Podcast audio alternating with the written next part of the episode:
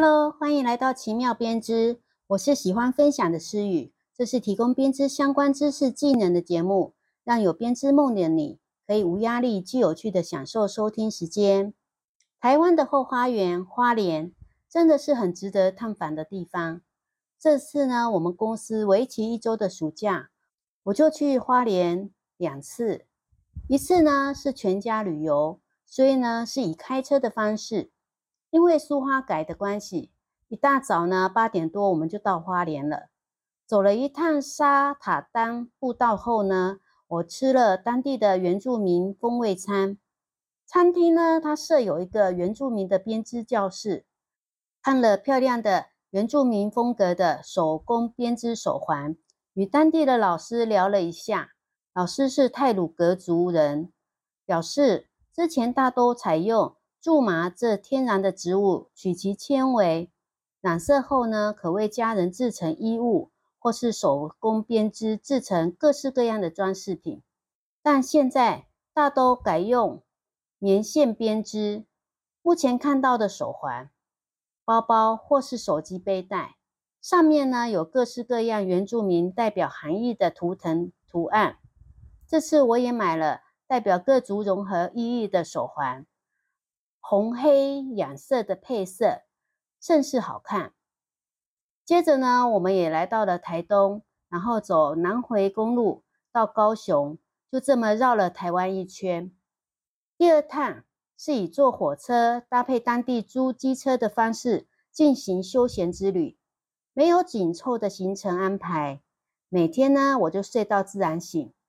因为是平日的关系，所以这次呢，我可以吃到之前。因为排队排不到而没尝到的美食哦，我吃了好吃的牛肉面，在日式建筑的和式平房里吃了丰盛的素食早午餐，这真的是色香味俱全。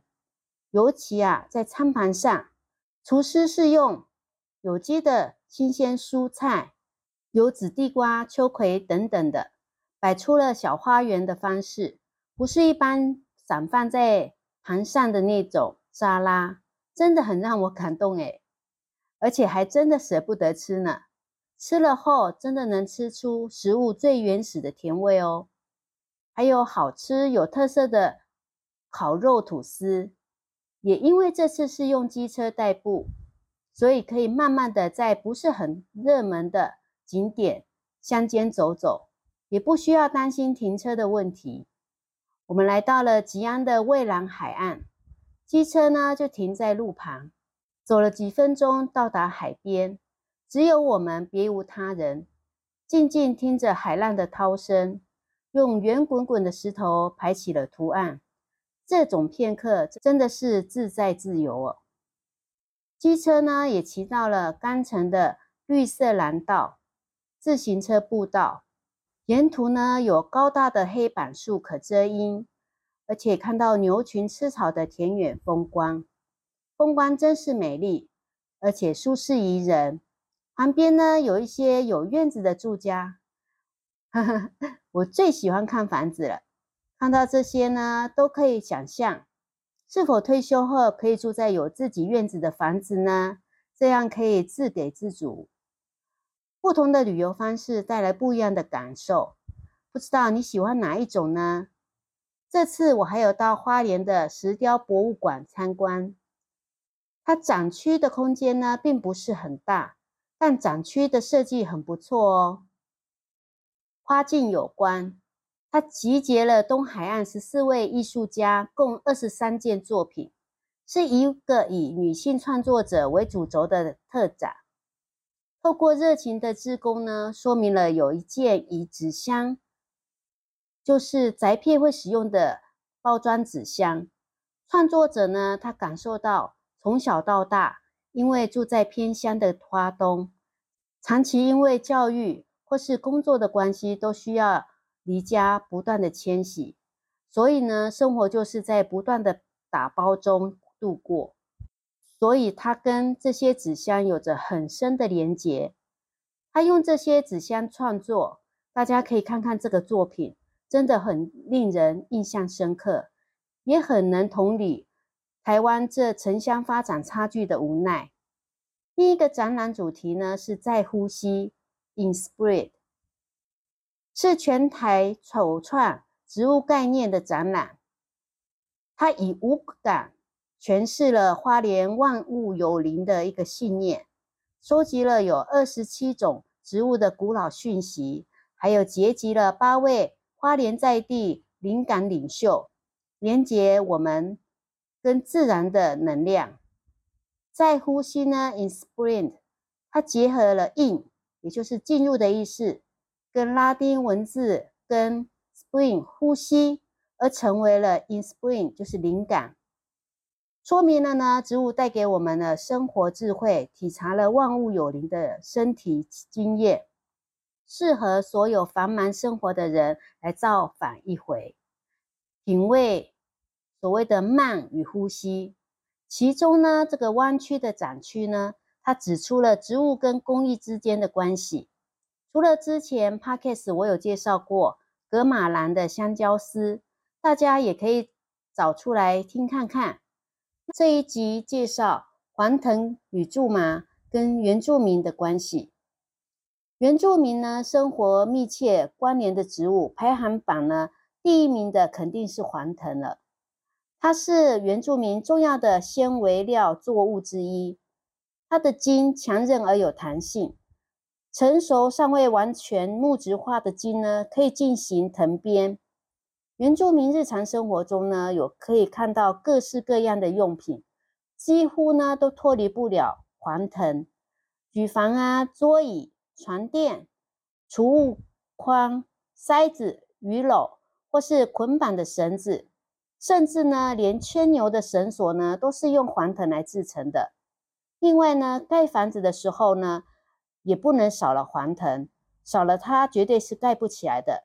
几乎可以说，原住民生活中若少了黄藤呢，就不知道该如何过活了。那他们族中的男子呢，在上山打猎的时候呢，一定也会戴上一顶猎帽，同样呢，都是用黄藤来编织而成的。这种猎帽呢，它非常的坚固，形状是尖尖小小的，能够保护人呢在丛林当中穿梭时不会受伤。另外，黄藤的顶芽。又称为藤心，可以作为食材，不论是炒啊，或是煮汤，都是原住民的特色料理，也是他们一些传统庆典上的必备佳肴哦。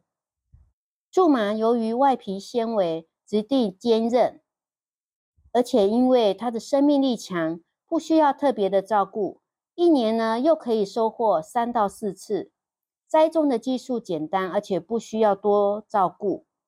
又适合我们这亚热带的气候，因此苎麻就成为织布的主要材料。苎麻在经过去除表面的胶质，搓揉纤维成为麻线，利用呢植物的果实染色之后，这些繁琐的处理步骤后，就可以成为织布所用的一个纱线，相当适合作为编织材料。中国浙江乾县样。新石器时代的遗址呢，也曾经出土过苎麻布跟细麻绳，可以推测呢，四千多年前呢，人类啊就已经开始使用苎麻来做编织喽。北宋期间编撰的《本草图经》呢，也有苎麻用途的一个记载。它上面说了，它的皮呢可以来做织布哦。台湾有许多的原住民族是以苎麻作为编织的材料。如同我刚才说的泰鲁格族，选取苎麻种类啊，跟取麻的方式可能不大相同，但基本上呢，都是取用它的茎部纤维作为织材。早期的衣物啊，原料呢，皆以兽皮跟苎麻布为主。近代呢，因为跟汉人接触后，才开始使用棉线或是毛线等材料。然后随着日治时代对原住民传统文化的禁绝。接着呢，又现代化生活的融入，逐渐放下了织材跟这些传统的技术。早年苎麻除了编织成布呢，作为御寒衣物外，它钩织成网带呢，也是族人上山打猎的必备物用品。南投县的卓社群族人呢，会将苎麻拿来搭制陷阱，或是将它的纤维揉成绳索，当成建材跟用具。另外，在部落偶尔呢，也会有汉人前来询问是否可以收购苎麻叶，作为养生的一个药材哦。好啦，希望您对黄藤或是苎麻有一些认识。另外呢，这次国内旅游，感受到国内旅游的困境，常常都会看到一些原本是民宿或是饭店呢，却高挂着出售的讯息。而且现在的旅游人潮呢，也不像之前了。不知道是否因为是物价的关系，还是大家因为疫情关太久了，纷纷都往国外跑。不知道大家有没有感受到？好啦，那我们下周再见喽，拜拜。